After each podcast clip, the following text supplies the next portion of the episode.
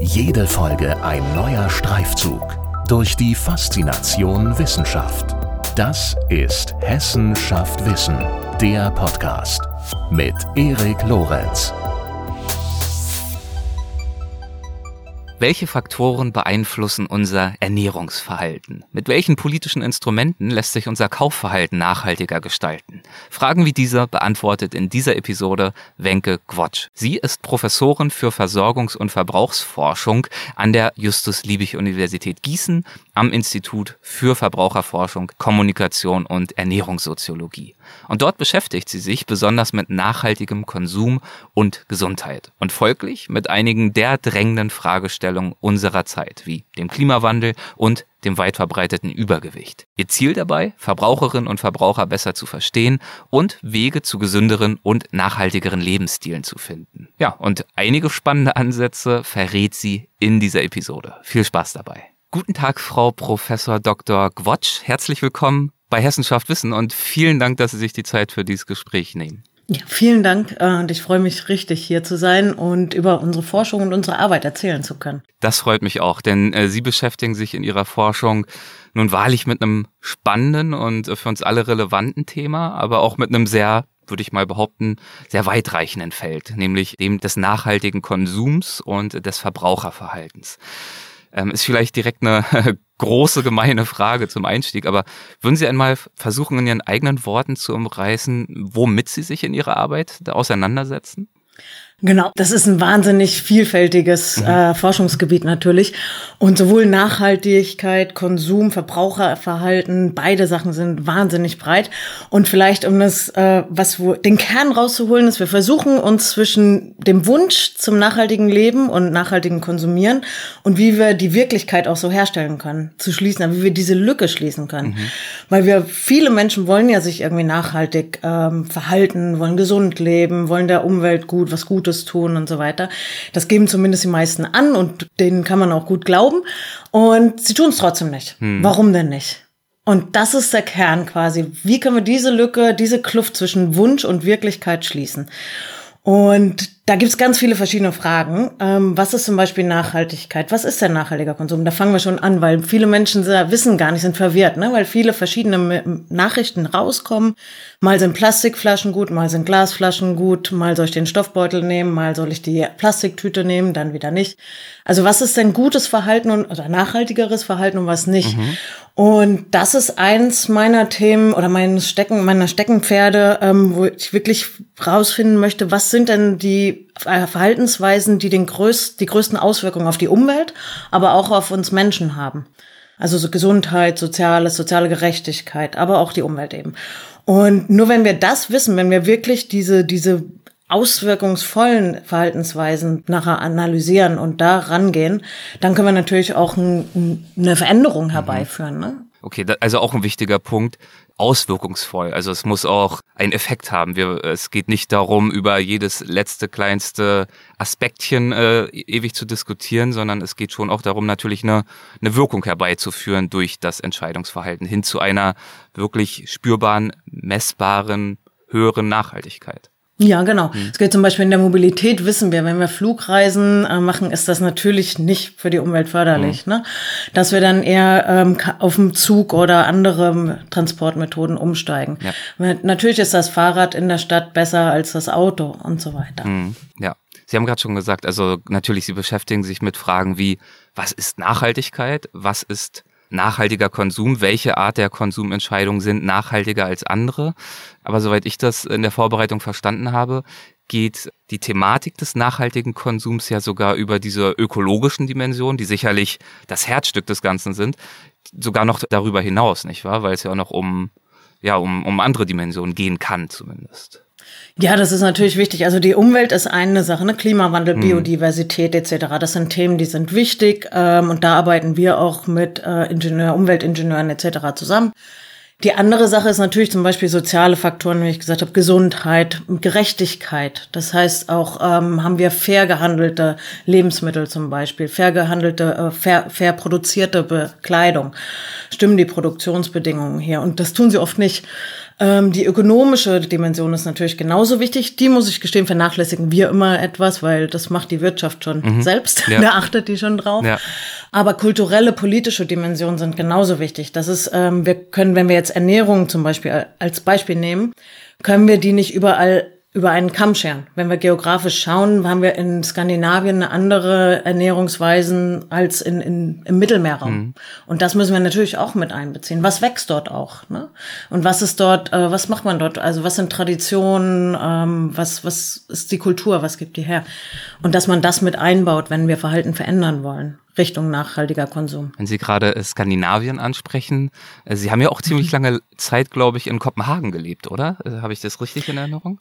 Ja, genau. Ich ja. habe äh, von 2008 bis 2018 tatsächlich in Kopenhagen gelebt und habe an der Copenhagen Business School dort gearbeitet. Ja. Lucia Reich hat mich dort hingeholt nach Kopenhagen und ich war gerade fertig mit der Promotion und bin dort in interdisziplinäre Projekte über Adipositas und Nachhaltigkeit gekommen. Und mhm. durch sie kam ich, also durch Lucia Reich, kam ich tatsächlich auch in den Bereich nachhaltigen Konsum und habe dadurch gelernt, ähm, wie vielfältig, wie komplex das Thema ist und was man hier auch alles machen kann. Deswegen fand ich den Punkt auch gerade spannend, den Sie angesprochen haben, auch zu berücksichtigen, dass Nachhaltigkeit natürlich nicht überall gleich praktiziert werden kann. Also Sie haben das gerade am äh, Beispiel der Ernährung erwähnt. Äh, sind Sie zum Beispiel ähm, in Kopenhagen vielleicht auch auf Impulse im Hinblick auf Nachhaltigkeit oder nachhaltigen Konsum gestoßen, die Ihnen ja zum einen dabei geholfen haben, Ihr eigenes Verständnis von diesem Thema noch zu erweitern und die vielleicht aber entweder für uns auch äh, Vorbildfunktion haben können hier bei, in Deutschland oder die vielleicht eben auch gerade zeigen, dass es eben nicht in jedem Fall übertragbar ist, diese Konzepte? Ja, ein ganz großer Klassiker ist vielleicht aus Kopenhagen das Fahrradfahren. Mhm. Ähm, wenn wir uns das anschauen, ähm, das ist dort so einfach gemacht. Also wir nutzen die menschliche Bequemlichkeit dort aus und machen tatsächlich alles das fürs Fahrradfahren super einfach und alle Barrieren fürs Autofahren werden hochgeschraubt. Das Autofahren in Kopenhagen ist total unbequem. Man findet keine Parkplätze. Ähm, Parktickets sind total teuer. Wenn man kein Parkticket hat, ist das, kostet das immer mindestens 100 Euro und so weiter. Ähm, wenn man mit dem Fahrrad fährt, dann hat man eigene Fahrradwege, eigene Fahrradampeln. Man hat an den Ampeln Fußständer, damit ich gar nicht absteigen muss. Es gibt überall Fahrradparkplätze und so weiter. Also das ist ein Ding, wenn man durch Kopenhagen läuft, ist relativ viel nachhaltig oder auf mhm. Was super spannend ist, Skandinavien, glaube ich, ist einfach ein ganzes Stück weiter. Und auch in der Forschung war Skandinavien schon damals ein ganzes Stück weiter. Wir haben dort auch ein Bekleidungsprojekt gemacht zu nachhaltigem Konsum oder drei Projekte eigentlich. Und ähm, da gab es noch gar nicht so viel im Bereich Bekleidung, nachhaltige Bekleidung. Das war gar kein Thema, außer in vielleicht ganz kleinen Nischen irgendwo. Und ähm, da war das dann, wie kriegen wir denn die Leute dazu, dass sie tatsächlich nachhaltigere Bekleidung kaufen mhm. und weniger kaufen auch? Bei Nachhaltigkeit ist ja auch nicht nur, dass wir anders kaufen, also die Bio-Baumwolle oder, oder jetzt Secondhand, sondern dass wir tatsächlich auch weniger kaufen. Wie viel brauchen wir denn, damit es uns gut geht? Wir wissen von der, in der Bekleidungsbereich, dass circa 80 Prozent unseres Kleiderschranks so rumliegt, dass mhm. wir den gar nicht nutzen, dass wir nur 20 Prozent davon benutzen, wirklich. Insofern ist das, was brauchen wir wirklich? Ne? Ja. Diese Frage. Ja, ja, ja. Da sind jetzt äh, direkt schon wieder viele spannende Themen drin gewesen. Die werden wir Stück für Stück jetzt natürlich aufarbeiten. Ein Thema dieses, dieser Punkt äh, im Bereich jetzt Mobilität in dem Fall, den Sie angesprochen haben, dass man in diesem Fall das Fahrradfahren bequemer macht und das Autofahren unbequemer macht. Da sind wir schnell auch beim Thema, glaube ich, Verbraucherpolitik ne? und der Frage, welche Instrumente gibt es, um ähm, nachhaltigen Konsum attraktiver zu machen. Und das geht natürlich zum einen durch Steuern. Also man, natürlich kann man ökologisch nachhaltige Verhaltensweisen entmutigen, zum Beispiel ne, auch teurere Flugtickets, kennen wir alle die Beispiele. Aber man kann natürlich auch nachhaltige Verhaltensweisen fördern, günstiger machen. Und ähm, es ist ja sowieso so, dass äh, oftmals leider momentan die nicht nachhaltigen Optionen vergleichsweise billig sind und aber eigentlich nur deswegen billig sind, weil die negativen Spillover-Effekte auf die Umwelt, die Allgemeinheit gar nicht mit eingepreist werden. Würden Sie darüber vielleicht noch mal kurz sprechen? Also welche politischen Instrumente ähm, es gibt, um äh, nachhaltigen Konsum äh, reizvoller zu gestalten? Also Sie haben ja zwei schon angesprochen, ne? das sind einfach die Steuern und die Subventionen, das sind sehr harte äh, Maßnahmen. Dann gibt es natürlich ähm, traditionelle wie Information und Bildung. Hm. Hier wissen wir aber, das genügt nicht, um Verhalten tatsächlich zu verändern und schon gar nicht, um es nachhaltig zu verändern. Und dann gibt es Nudging zum Beispiel. Ähm, die Verhalten nutzen, die, also Nudging basiert auf, dem, auf der Verhaltensökonomie. Das heißt, das Anschubsen hin zu gewünschten Verhaltensweisen. Und hier soll immer noch eine Entscheidungsmöglichkeit bestehen. Also Kritiker sagen ja, man wird da forciert in eine bestimmte Richtung und wer legt das fest? Ja, ich hatte, ähm, ich hatte gelesen, Sie haben ja ein Projekt gemacht, ne? Nudge It. Ja, ähm, Nudget. Worum ging's da? Ähm, vielleicht äh, machen wir das mal in diesem Beispiel klar. Genau, also da ging es tatsächlich auch um Ernährungsverhalten mhm. und wie wir uns entscheiden und wie wir ähm, Familien mit Kindern dazu bewegen können, sich gesünder zu ernähren. Mhm. Gesünder und nachhaltiger. Und ähm, da war Nudging eine Kernstrategie da drin. Ne? In dem, wie funktioniert denn unser Gehirn zum Beispiel? Wir wissen, dass wir uns immer nicht immer rational oder wirklich optimal nach ökonomischen Regeln verhalten. Wir sind nicht so der sogenannte Homo economicus, der immer alles weiß und alles genau berechnet, die alle Pros und Cons mit aufnimmt und dann sagt, okay, und das ist die Entscheidung, die ich treffen sollte. Mhm. Sondern wir haben ganz viele Entscheidungen, gerade im Ernährungsbereich, unbewusst. Im Supermarkt sind zum Beispiel 80 Prozent unserer Entscheidungen unbewusst. Die geschehen einfach so.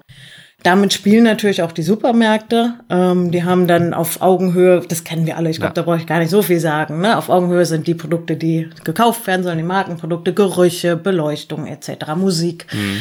Ähm, da gibt es ganz viele Methoden, die genutzt werden und das Nudging äh, macht das quasi für Verhaltensweisen, die nicht so gut vermarktbar sind. Okay. Wie Gesundheit, ja.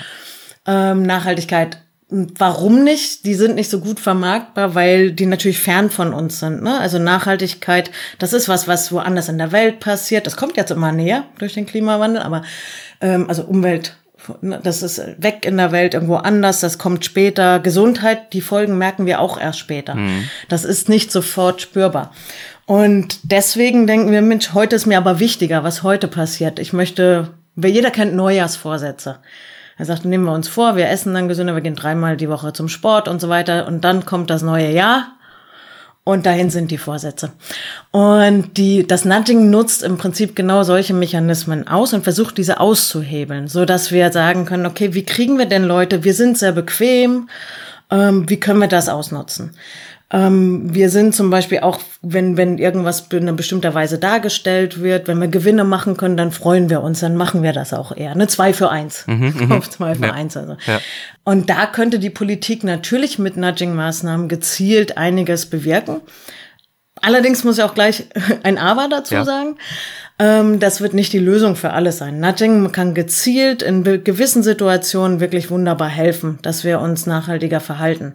Aber wir werden genauso gut andere Maßnahmen brauchen. Also Nudging füllt sozusagen dann eine Lücke zwischen, sagen wir mal, größeren langfristigen Themen, wie ich weiß nicht, irgendwelche Zertifizierungen oder insgesamt Bildungs- und Aufklärungsarbeit dazu, was zum Beispiel äh, eine gesunde Ernährung ausmacht, sondern kann uns dann vielleicht anstupsen äh, im richtigen Moment äh, Stichwort Impulsentscheidung und so weiter. Genau, das ja. kann uns, wenn wir unbewusste Entscheidungen treffen und es ist wahnsinnig schwer, Gewohnheiten, wenn Sie ja. selber vielleicht nachdenken, Gewohnheiten zu brechen oder neue Gewohnheiten zu etablieren, ist unheimlich schwer. Und das ist ja eigentlich und, so eine, der Knackpunkt, ne? Also wir haben noch gar nicht mhm. über den Begriff richtig gesprochen. Gewohnheiten, Nein. das ist ja der Schlüssel eigentlich hin zu allem, weil jedes Mal wieder mühevoll sich aufzuraffen und zu überwinden, zu jetzt doch auch mal wieder die nachhaltigere Option zu wählen, ist natürlich nicht das Ziel, ne? sondern eigentlich geht es um ein grundlegenderes Umdenken und das Ändern von Gewohnheiten, damit das irgendwann zu einem Automatismus idealerweise wird. Das wäre natürlich ideal. Wobei ich glaube, wir ja. fahren eine doppelte Strategie, also tatsächlich auch am Bewussten zu arbeiten, also Einstellungen, Motivation und so weiter. Mhm. Das muss genauso ähm, sich ändern. Das ist äh, im Mainstream kommt das immer mehr an, ne, in der Mitte der Gesellschaft. Aber ähm, auch was ist nachhaltiges Verhalten und so weiter, dass wir Menschen dahin kriegen, dass sie das auch wirklich machen wollen. Dann das Unbewusste, dass wir es Menschen auch leichter machen, VerbraucherInnen dem, das leichter machen im täglichen Leben. Wenn ich am Punkt der Entscheidung bin, wie kann ich denn dort genau mich äh, verhalten, ohne jetzt zu viel Aufwand zu betreiben? Mhm. Und sobald ich das natürlich als Gewohnheit etabliert habe, ist das einfach für mich, weil ich da automatisch reagiere, da ich da nicht erst sagen muss, pro, contra und so weiter überlegen muss, große Abwägungen treffen muss, sondern tatsächlich einfach mich entscheiden kann ohne das ins Bewusste zu holen. Ja. Das ist, und schön ist, wenn wir natürlich Gewohnheiten brechen können und dann neue etablieren, die nachhaltiger sind. Das, ja. Wenn wir zum hm? Beispiel das Fahrradfahren etablieren können. Aber dazu muss natürlich auch der, der Kontext stimmen. Also es ist nicht nur wir persönlich, unsere Bequemlichkeit oder Faulheit, sondern es ist auch die Umwelt, die soziale und die physische Umwelt. Das heißt, wenn keine Fahrradwege da sind, wenn das gefährlich ist, Fahrrad zu fahren, wenn es sehr bergig ist, dann werde ich nicht Fahrrad fahren. Ich werde Fahrrad fahren, wenn es bequem ist, wenn das der einfachere Weg ist. Ähm, wenn ich dazu auch Vorteil habe, ich bewege mich noch, habe schon ein bisschen Bewegung dabei, ähm, das Wetter, ich bin gut ausgerüstet etc. Dann ist das und das soziale Umfeld natürlich, wenn meine Mitkollegen oder meine Kommilitonen oder wer auch immer, wenn alle auch radeln, na, dann und ich dann Auto fahre, dann ist das natürlich eher schlecht mhm. und dann werde ich auch eher Fahrrad fahren. So eine Art Peer Pressure, nennen ja, wir das. Ja, ja, ja. Das zeigt ja ähm, eigentlich sehr schön, dass ja die Komplexität von all dem, ne? Also dass unser Entscheidungsverhalten, darum geht's ja am Ende, von ganz, ganz vielen unterschiedlichen Faktoren beeinflusst werden kann. Und das zeigt dann wiederum auch, wenn wir versuchen wollen, unser Entscheidungsverhalten auf einem gesellschaftlichen Level zu verändern, was das äh, doch auch für eine anspruchsvolle Zielsetzung sein kann. Ja, das ist Wahnsinn. Ähm, wir gucken jetzt nur VerbraucherInnen selbst an. Mhm. Das heißt aber nicht, dass wir uns darauf nur spezialisieren. Also wir gucken natürlich an, in welchem Umfeld VerbraucherInnen sich verhalten.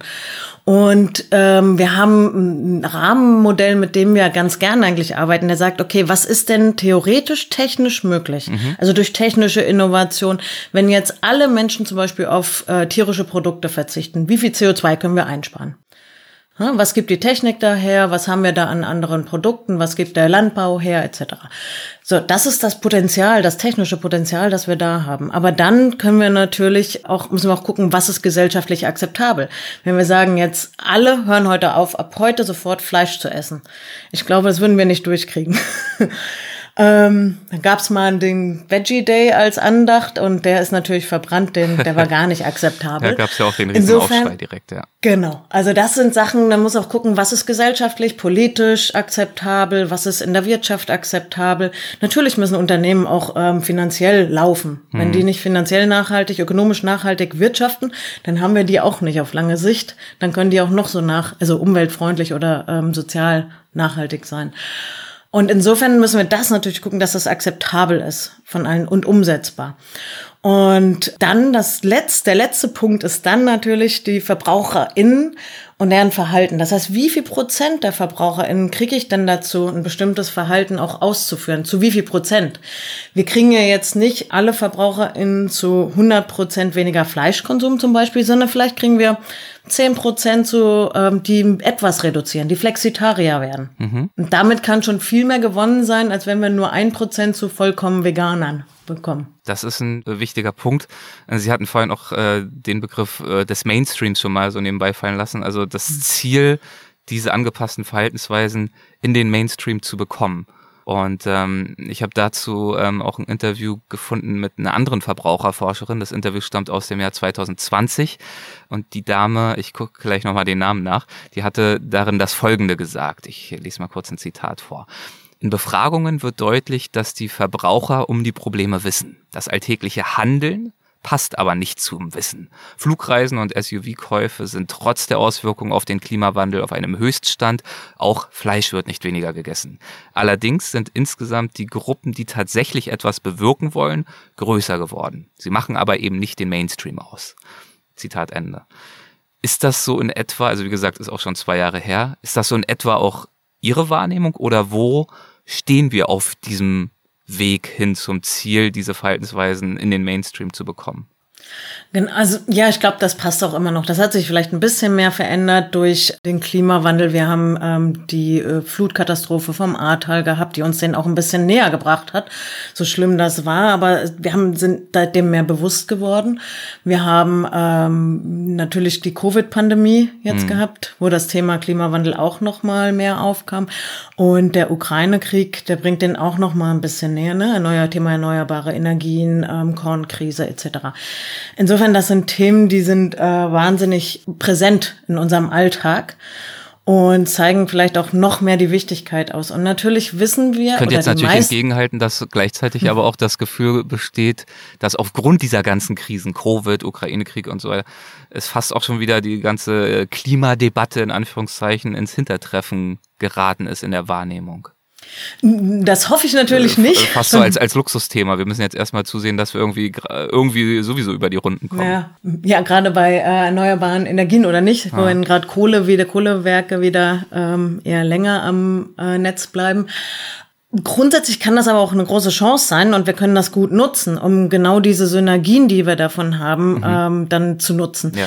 Weil natürlich haben wir, wenn wir das Ernährungs, die Ernährungssysteme, die wir haben, das den Begriff erkläre ich vielleicht nochmal ganz kurz gleich, wenn wir die umstellen auf ein nachhaltigeres Wirtschaften für uns alle, dass wir solchen Krisen auch resilienter gegenüberstehen. Also so einer Covid-Pandemie und solchem äh, Ukraine-Krieg und was auch immer da kommen mag in Zukunft. Die Zukunft ist ja eher unsicher. Ja.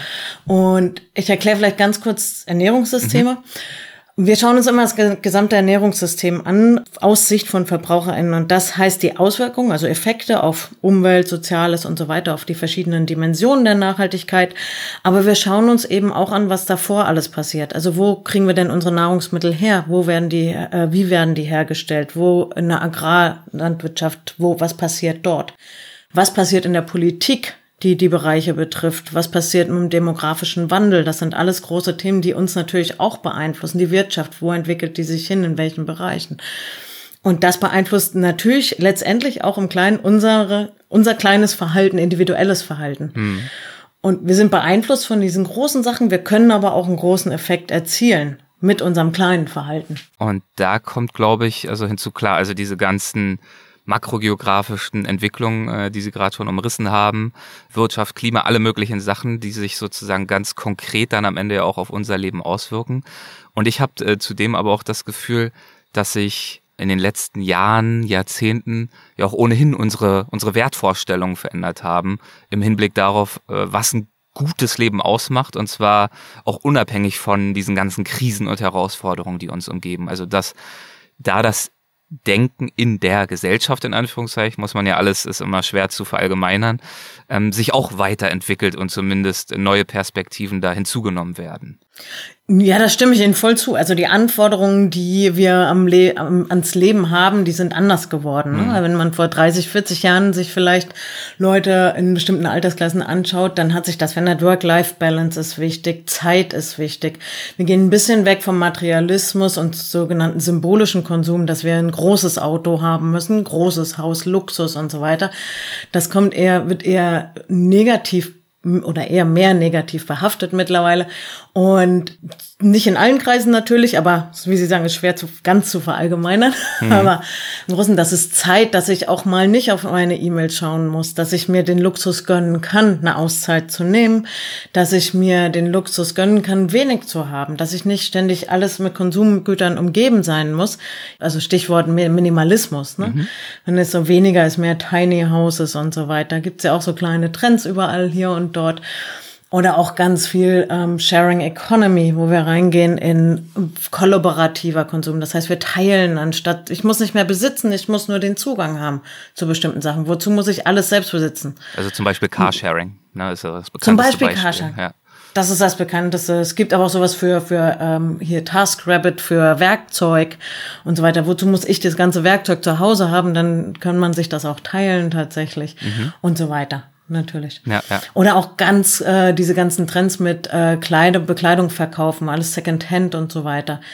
Das ist natürlich auch, warum nicht? Also warum muss ich das immer wegwerfen? Warum kann das nicht wieder genutzt werden?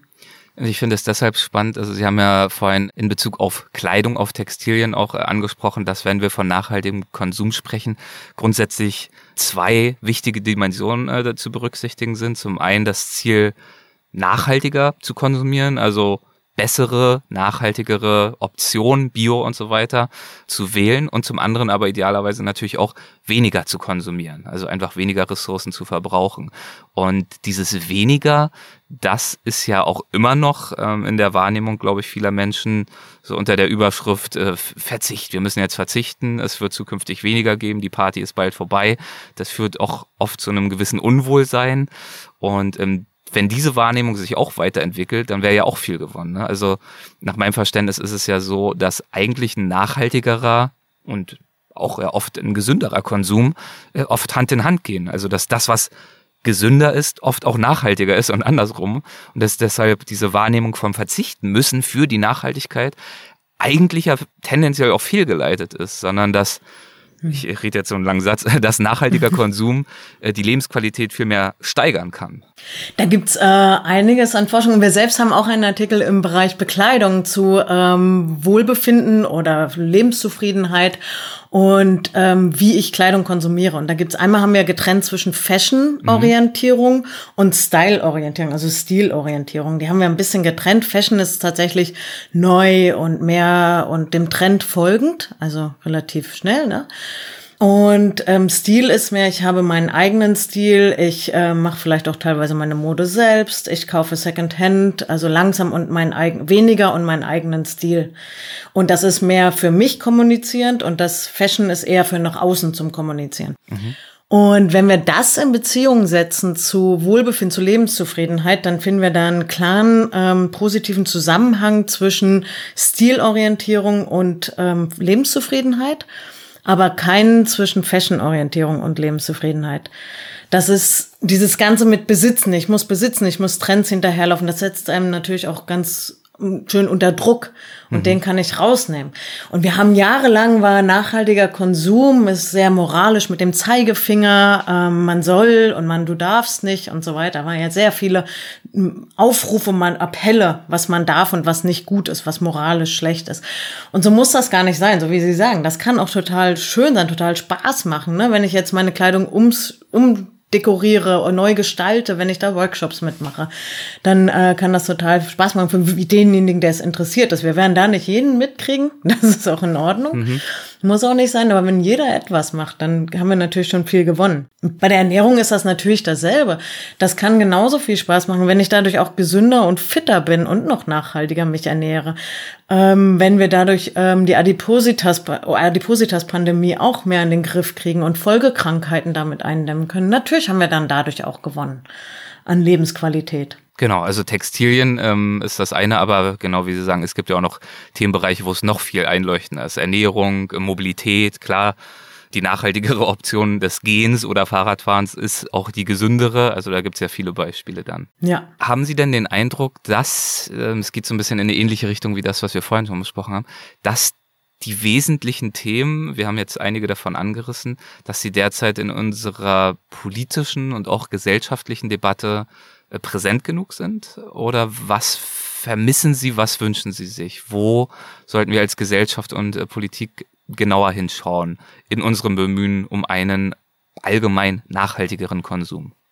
Natürlich muss ich da Nein sagen, die sind nicht genügend ausreichend präsent. Ähm, und wir haben ganz viele Baustellen, glaube ich, hier tatsächlich rauszufinden, was sind die Verhaltensweisen, wer ist dafür verantwortlich auch unter wen können wir zur Verantwortung ziehen? Sind das VerbraucherInnen? An manchen Stellen ja, an anderen Stellen ist das vielleicht eher in der, in der Wirtschaft zu sehen oder vielleicht in der Politik. Medien können genauso herangezogen werden in die Verantwortung. Wir als WissenschaftlerInnen, wir sollen auch die richtigen Fragen stellen, in Dialog stehen und, und die richtigen Sachen oder die wichtigen Fragen vielleicht beantworten können auch oder erstmal stellen.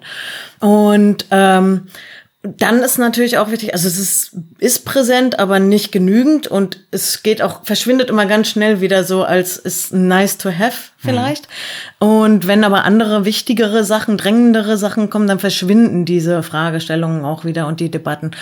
Und dann ist es natürlich auch wichtig, dass man da ähm, zusammen, gemeinsam dran arbeitet, dass das wirklich ähm, so eine konzertierte Aktion ist, dass sie zusammen ineinander abgestimmt ist. Weil viele Aktionen laufen, viele Maßnahmen laufen, da gibt's ein Tierwohl-Label hier, dann gibt's was für den Ökolandbau dort, dann gibt's ähm, Aufklärungskampagnen für VerbraucherInnen hier, aber es ist nicht zusammen wirklich aufeinander abgestimmt. Und dann kann da sein, dass sie sich auch gegenseitig aufheben in ihren Effekten, manchmal, manche Maßnahmen, manche Kampagnen, dass sie gar nicht den vollen Effekt haben können den sie den wir eigentlich wollen und brauchen auch ganz dringend, weil wenn ja. wir tatsächlich sei es Umwelt, sei es auch die größere, größer werdende Schere zwischen Arm und Reich und so weiter, wenn wir das alles auffangen wollen, dann müssen wir wirklich Gas geben. Ja, wohl wahr, wohl wahr. Und äh, deswegen sind alle äh, Parteien gefragt. Sie haben es ja gerade aufgezählt. Äh, die Politik, natürlich die Verbraucherinnen und Verbraucher, die Wissenschaftlerinnen und Wissenschaftler und so weiter und so fort. Zu letzteren gehören natürlich auch Sie. Deswegen beschäftigen Sie sich ja wissenschaftlich auch mit diesen Themen äh, in ganz verschiedenen äh, Projekten. Wir hatten schon Nudget angesprochen. Sie haben auch äh, schon grob skizziert oder angedeutet, dass Sie auch im Bereich Textilien einige Projekte gemacht haben. Und ich habe äh, mitbekommen, dass Sie momentan äh, als Teil eines europaweiten Konsortiums, das heißt Plan Eat, äh, die Einflussfaktoren auf unser Essverhalten untersuchen. Ähm, vielleicht sprechen wir darüber mal, denn das ist ja ein ganz, ganz aktuelles Projekt. Äh, was hat's mit Plan Eat? Vielleicht fangen wir mal damit an, auf äh, übergeordneter Ebene auf sich? Also wie ist das Projekt aufgesetzt und äh, worin besteht seine Zielsetzung? Genau, also das ist ein europäisches Projekt, das konnten wir einwerben hier. Wir sind ein äh, großer Partner von der Justus Liebig Universität. Das ist natürlich wunderbar. Wir sind insgesamt 24 Partner in dem Projekt aus, äh, ich weiß gar nicht wie viele Ländern, 18 Ländern oder so in Europa. Zwölf EU-Mitgliedstaaten. Ach, zwölf EU. Aber reicht ja auch. ja, reicht ja auch. Genau. Ähm, und wenn Sie sagen 24 Partner, das sind dann also jeweils Univers Hochschulen, ähm, wissenschaftliche Institute und so weiter? Genau, auch mhm. Unternehmen. Mhm. Also da sind mhm. äh, alle möglichen Organisationen dran beteiligt. Ja. Und ähm, das Projekt wird im September offiziell starten, läuft über vier Jahre mit dem Ziel, nachhaltige und gesunde Ernährungssysteme in Europa zu fördern. Mhm. Also wie können wir da hinkommen, dass Ernährungssysteme, das sagt wieder dieses Ganze, dieser systematische, holistische Ansatz, wie können wir ähm, die nachhaltig, und damit ist bei, in der im EU-Slang immer Umwelt gemeint, mhm. umweltfreundlicher und gesundheitsfördernd gestalten.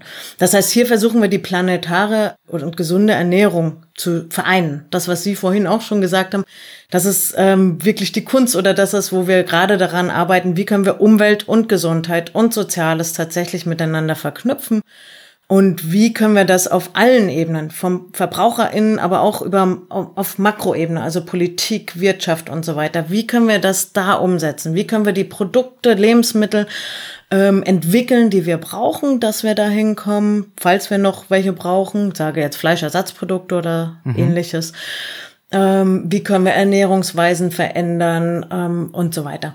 Wir haben einen ganz interessanten Ansatz da drin, das ist der wahre Kostenansatz. Und der sagt, ähm, Sie haben ja vorhin schon gesagt, dass manche Sachen, die Preise, die wir eigentlich wirklich haben mit unseren Auswirkungen auf die Umwelt, die haben wir gar nicht, die bezahlen wir gar nicht mit den Produkten. Wenn wir jetzt günstiges Fleisch, günstige Lebensmittel kaufen oder günstige Klamotten, ich glaube, das ist fast egal, in welchem Bereich wir gehen. Mhm. Natürlich kostet das was. Und war, der wahre Kostenansatz schaut sich um, die Umweltbilanz von Produkten an und sagt, das müsste das eigentlich kosten. Also das sind, wenn Sie zahlen vielleicht zwei Euro für, ich weiß jetzt nicht, irgendwas und ein Stück Käse. Und das müsste aber so und so viel kosten. Dann, wir haben das auch im Bekleidungsbereich gemacht mal, da musste eine Jeans zum Beispiel noch 20 Dollar mehr kosten eigentlich. Und was macht man dann mit diesem Wissen? Also wäre, wäre dann die Empfehlung, ja gut, dann muss der Preis jetzt halt hochgesetzt werden für die Verbraucherinnen und Verbraucher? Nein, ich glaube, äh, ja, generell vielleicht, aber dann müssen wir wieder aufpassen, weil wir dann natürlich sozial diskriminieren. Mhm. Wir können, wollen ja nicht äh, einkommensschwache Haushalte tatsächlich vom Konsum ausschließen und vor allen Dingen nicht von gesunden, nachhaltigen Lebensmitteln. Und deswegen muss man da genau gucken, wie kann ich das nutzen. Deswegen haben wir auch eine Organisation, einen Partnerinstitution, die sich genau diese sozioökonomischen ähm, Dimensionen anschaut. Und wir schauen uns auch die Gesundheitsdimensionen an und daraus versuchen wir dann die optimalsten Zielverhalten rauszufinden, zu identifizieren. Also was ist denn wirklich, wo wir Gesundheit haben, wo wir umweltfreundliche Lebensmittel haben, die auch nicht dann sozioökonomisch diskriminieren, dass wir das alles in einem vereinbaren. Und das ist nicht so trivial. So hm. einfach. Klingt auch nicht trivial. Und ich, ich kann mir vorstellen, äh, wenn Sie dann zum Beispiel feststellen, dass, weiß ich nicht, diese, diese Jeans jetzt eigentlich 20 Euro noch mehr kosten müsste, das ist ja dann auch wieder ein gutes Argument, nicht nur für die Frage, muss die Jeans jetzt teurer werden oder nicht, sondern um eher zu schauen, die Alternativen, die bisher vielleicht noch gar nicht so sehr beachtet werden, weil sie vielleicht äh, als teuer erscheinen, irgendwie das organisch nachhaltiger herzustellen, dass man äh, ein gutes Argument hat, dass die viel mehr noch gefördert und unterstützt und weiterentwickelt werden müssten. Genau. Ja. Und dann ist auch so, die Frage ist auch, wenn wir, wenn wir jetzt, muss ich jetzt fünf Jeans haben oder reicht vielleicht auch eine und kann mhm. die eine dann auch ein bisschen mehr kosten? Ja, auch das. Mhm. Auch das. Und wenn weniger Konsum ins Spiel kommt, dann kann ich mir auch wieder vielleicht bessere Produkte leisten. Das ist ja auch oft das Beispiel beim Fleisch, ne? Müssen wir jetzt jedes, ja. jeden Tag Fleisch essen oder können wir uns vielleicht auch wieder angewöhnen, den, den Sonntagsbraten, wenn es denn unbedingt Fleisch sein soll, den wir uns dann aber vielleicht auch äh, gönnen, beim Nachbarn um die Ecke oder beim Bauern um die Ecke, beim Fleischer um die Ecke vor Ort zu kaufen. Für ein bisschen mehr. Ja, genau genau. Also das ist, was, was sind denn so die Werte und, und die mhm. Normen, die wir so haben? Was, wo wollen wir denn hin als Gesellschaft? Hier in dem Projekt jetzt da entwickeln, da schauen wir uns dann tatsächlich noch an, wa warum, was sind Barrieren für solche Verhaltensweisen? Jetzt kommt der. Jetzt haben wir eine kurze das, Pause. Das ist auch eine Verhaltensweise im Hintergrund. Ja, da ist auch eine freudige. Wunder. Alles klar, also das äh, klingt wirklich nach einem äh, riesigen Projekt, also sowohl was die Themen anbetrifft, als auch äh, die Anzahl der Partner, ähm, die Laufzeit, ich glaube, es sind insgesamt 48 Monate, Budget insgesamt ja. 12 Millionen, also wirklich so ein, so ein Blockbuster-Projekt. Wie wird das denn praktisch umgesetzt? Also ähm, ich weiß nicht, ob man das so konkretisieren kann, aber wie ist zum Beispiel die, die wissenschaftliche äh, Methodik, äh, die dem Ganzen zugrunde liegt? Also erstmal ist es natürlich sehr interdisziplinär ausgerichtet. Mhm. Wir müssen alle zusammenarbeiten. Wir entwickeln gemeinsam Methoden und ähm, wir haben das Glück, neun Reallabore, die heißen bei uns dann Living Labs, mhm. in den verschiedenen Ländern zu haben. Und in den jeweiligen Reallaboren haben wir verschiedene Zielgruppen. Wir haben einmal zum Beispiel ähm, Kinder und Jugendliche, einmal haben wir eher RentnerInnen, dann haben wir auch ähm, Kranke, also die irgendwie Adipositas, Diabetes und so weiter, Folgeerkrankung von Adipositas haben und junge Familien und so weiter. Da haben wir verschiedene Zielgruppen in verschiedenen Ländern, an denen wir dann tatsächlich verschiedene Strategien zur Verhaltensveränderung austesten können. Gemeinsam mit den mhm. verschiedenen mhm. Akteuren, die dabei sind. Okay. Und äh, bei alledem, was ist, äh, gibt so eine Art Kernfrage, für die Sie zuständig sind, Sie persönlich, in diesem ganzen riesigen Projekt? Ja, wir haben, wir leiten ein Arbeitspaket ja. äh, und da geht es darum, tatsächlich die Faktoren, die Barrieren und die Treiber für Verhalten, für die ausgewählten Verhaltensweisen zu identifizieren. Das heißt, mhm. erst legen wir fest, ähm, welche Zielverhalten wollen wir denn verfolgen, welche machen denn am meisten Sinn und dann gehen wir darauf, was sind denn da jetzt die Barrieren und was sind aber auch Treiber? Und dann, dass wir Barrieren tatsächlich ähm, runterbrechen können, abbauen können und Treiber aber auch hochsetzen können und fördern können. Und das, das ist unser Kern, plus dann Interventionen zu entwickeln und zu testen.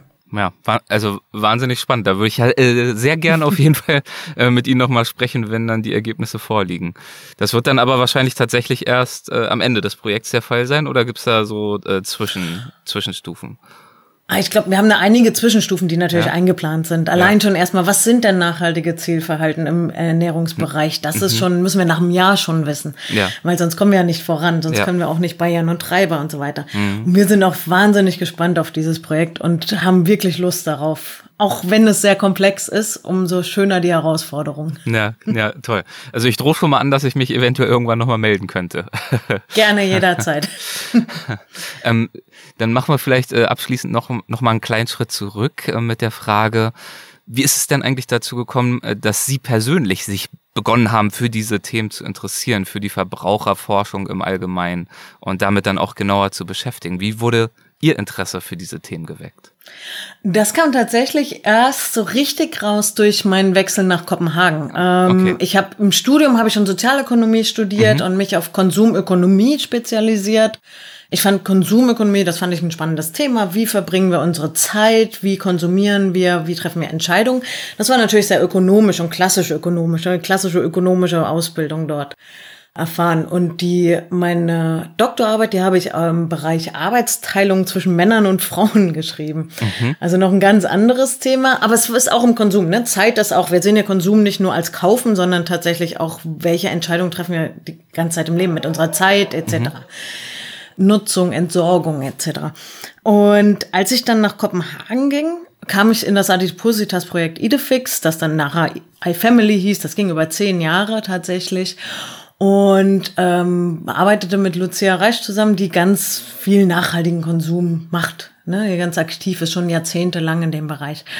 Und da kam ich immer mehr rein in diese, in diese Richtung. In was ist Nachhaltigkeit? Warum ist das so relevant? Ähm, warum verhalten wir uns wie? Auch diese Brücke zwischen Ökonomie und Psychologie, die finde ich wahnsinnig spannend. Weil Ökonomie kann ich anwenden zum gewissen Grad, mhm. aber die hilft mir auch nicht, alles Verhalten zu erklären. Psychologie setzt vielleicht da an, wo dann äh, die Ökonomie nicht mehr so viel erklären kann, mhm. warum wir uns wie verhalten. Und genau an dieser Schnittstelle ähm, kann ich genau das erforschen hier. Wie können wir denn diese Lücke zwischen unseren Intentionen und unserem wahren Verhalten dann schließen? Das ist auch das, was das Thema so spannend macht, nicht wahr? Also wirklich mhm. diese Interdisziplinarität. Das ist wahnsinnig interessant, weil wir haben dort mit Designern, Modedesignern zusammengearbeitet mhm. in den Projekten. Wir haben mit äh, Epidemiologen, mit Kinderärzten zusammengearbeitet, mit Genetikern, mit Politikwissenschaftlern, mit Chemikern und so weiter. Und jeder, selbst wenn wir alle Nachhaltigkeit das Wort in den Mund nehmen, versteht jeder was anderes mhm. darunter. Ja. Das heißt, meist brauchen wir erstmal ein halbes Jahr, um uns zu verständigen, dass wir wissen, was wir, von was wir alle reden, dass wir dasselbe meinen aber genau das ist auch notwendig. Ne? Ich glaube, das ist wichtig, dass wir in Zukunft hier sowohl innerhalb der Wissenschaft, aber auch transdisziplinär, auch mit Politikern und mit der Wirtschaft etc. zusammenreden, sprechen und uns verstehen und gemeinsame Ziele definieren, dahin gehen auch.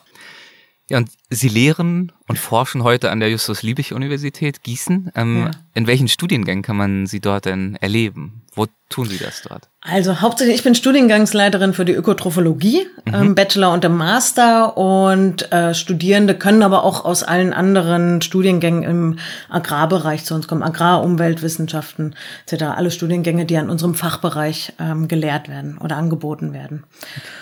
Lässt sich verallgemeinern, wer für gewöhnlich Ihre Studierenden sind in der Ökotrophologie? Also mit welchen Interessen, Stärken vielleicht auch und vielleicht auch mit welchen Karrierezielen Sie zu Ihnen kommen? Ja, das ist, also erstmal ist ganz wichtig, dass man neugierig und offen ist, dass man sich für Menschen interessiert. Ja. Das ist vielleicht ganz grundlegend. Wir haben die Ökotrophologie auch gerade ganz neu umstrukturiert. Das fängt jetzt im Wintersemester an, haben das auf diese Ernährungssysteme aufgebaut, auf Nachhaltigkeit. Wir haben diese Sustainable Development Goals mit reingenommen als Grundpfeiler da drin so dass wir tatsächlich dann uns angucken, sozialwissenschaftliche Aspekte. Die Hälfte des Studiums ist sozialwissenschaftlich geprägt, die andere Hälfte ist äh, naturwissenschaftlich geprägt, das heißt ernährungswissenschaftlich.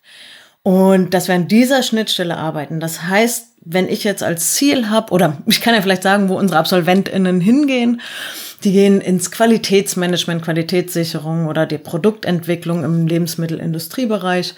Die gehen aber genauso in die Marktforschung oder in den Fachjournalismus, ähm, Presse- und Öffentlichkeitsarbeit. Ein anderer Zweig ist die Versorgung von im Großkantinen zum Beispiel, Management öffentlicher Einrichtungen. Und der dritte und große Bereich, womit auch circa 80 Prozent der Studier oder der Studieninteressierten ankommen, ist Ernährungsberatung und Ernährungstherapie. Mhm. Das mhm. machen nachher nicht mehr 80 Prozent, weil sie auch andere Interessen entdecken. Das Studium ist wahnsinnig vielfältig und bietet wahnsinnige Möglichkeiten. Man kann in die Kommunikationsschiene gehen, man kann in die psychologische Schiene gehen, man kann tatsächlich ins Labor gehen und sich mit der Chemie befassen von Lebensmitteln. Insofern hat man da sehr viele Möglichkeiten, kann sich austesten und herausfinden, wo auch die eigenen Interessen sind. Schön. Und ich glaube, dabei hat auch hoffentlich dem einen oder anderen, den einen oder anderen dieses Gespräch ein bisschen geholfen, ähm, das jetzt gleich äh, sich äh, seinem Ende neigt. Aber wir haben noch eine Rubrik äh, und das sind äh, traditionell die Halbsätze. Das heißt, mit Ihrem Verständ, äh, Einverständnis würde ich Ihnen gern noch eine Handvoll Halbsätze anbieten und wir schauen mal, was Ihnen dazu so in den Sinn kommt, ob Ihnen was dazu in den Sinn kommt. Äh, muss auch nicht zwangsläufig Ihrerseits ein Halbsatz sein. Das können Sie so knapp oder ausführlich halten, wie Sie möchten. An der Verbraucherforschung begeistert mich bis heute, Die Vielfalt, die Komplexität und dass wir tatsächlich relevante Forschung betreiben, die hoffentlich unsere Gesellschaft voranbringt. Eine prägende Erfahrung in meiner Karriere war für mich, EU-Projekte tatsächlich, diese internationalen, interdisziplinären Projekte, die so chaotisch sind, aber auch so wunderschön und wo man auch so viele Möglichkeiten hat und so viel herausfinden kann. Als beruflichen Erfolg definiere ich für mich? Zum Beispiel solche, solche, an solchen Projekten teilhaben zu dürfen, aber auch den Studierenden zu vermi vermitteln zu können, ähm, was ich für wichtig finde, wo ich Forschungsbedarf sehe, auch ähm, den Studierenden vielleicht Interesse zu vermitteln. Was, was sind denn neugierig zu machen auf die Inhalte? Mhm. Schön. Meinen Studierenden, da bleiben wir beim Thema, äh, gebe ich häufig den Rat? Sie sollen das machen, das, was sie ihnen, was sie interessiert, was ihnen Spaß macht. Sie sollen nicht nur wirklich ihre Karriere planen äh, und stur danach gehen. Wenn sie das machen, ist auch gut, aber man soll auch nach links und rechts schauen und wirklich viel austesten. Ich sage immer, das Studium, ich mache ganz viel Studienberatung und dann sage ich immer, das Studium ist wirklich eine große Spielwiese, nutzt das. Dann noch eine letzte Frage zu Ihrer Spielwiese für die Zukunft. Für die Zukunft sehe ich die spannendsten Forschungs- oder Tätigkeitsfelder der Verbraucherforschung in Tatsächlich in diese Zielverhalten, was sind wirklich die relevanten Verhalten, die wir verändern wollen und müssen? Und wie kommen wir da am schnellsten hin? Und wenn ich die beantwortet habe, dann kann ich in Rente gehen, aber das wird so schnell nicht passieren. Aber ein paar Antworten werden Sie bestimmt finden im äh, großen ja. Projekt äh, Plan Eat, das wir besprochen haben.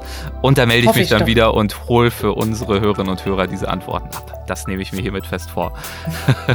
Bis es soweit ist, äh, dauert es noch ein bisschen und deswegen möchte ich Ihnen jetzt erstmal danken für dieses Gespräch. Vielen, vielen Dank für Ihre Zeit. Ich bedanke mich. Hat sehr viel Spaß gemacht. Dankeschön. Tschüss. Tschüss. Hessen schafft Wissen. Der Podcast.